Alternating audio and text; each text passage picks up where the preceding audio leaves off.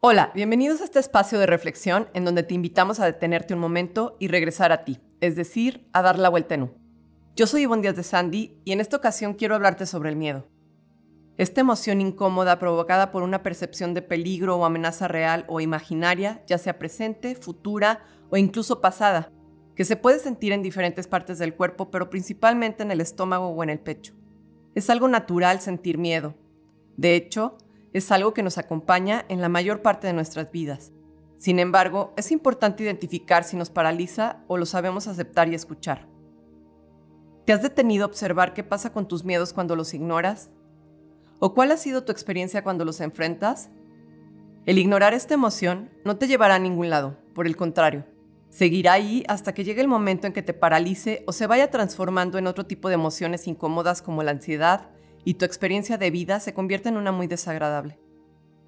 Imagina qué harías si tus miedos no existieran. Pues justo eso lo puedes lograr. Transforma la emoción del miedo por medio de este ejercicio. Recuerda un evento en tu vida en donde la experiencia haya sido muy satisfactoria y recuerda las emociones que experimentaste ahí. Escoge tu preferida, como amor, alegría, agradecimiento. Recíbela, habítala y date cuenta cómo tu estado de ánimo se transforma. Ahora sí, desde ese lugar, atrévete a hacer lo que el miedo no te permitía y recuerda esta frase.